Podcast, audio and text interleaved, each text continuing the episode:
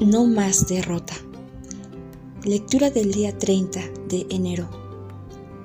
De los labios del justo brota la sabiduría. Proverbios capítulo 10, versículo 31.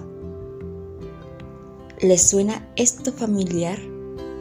Asiste a una entrevista de trabajo y la voz de la derrota le dice, no lo vas a obtener, estás desperdiciando tu tiempo pero la voz de la fe rebate.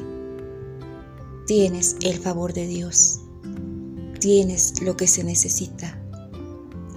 Si le dice a su cónyuge, no creo que vaya a obtener este empleo, no tiene sentido que vaya. Quedó atrapado por sus propias palabras. Tiene que pararse firme y decir, no le voy a dar vida a más derrota. No voy a declarar escasez. Ya no voy a declarar enfermedad.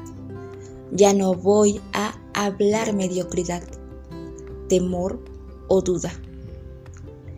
Escojo la voz de la fe, la cual dice, soy fuerte, soy saludable, soy bendecido, soy favorecido, soy un vencedor y no una víctima.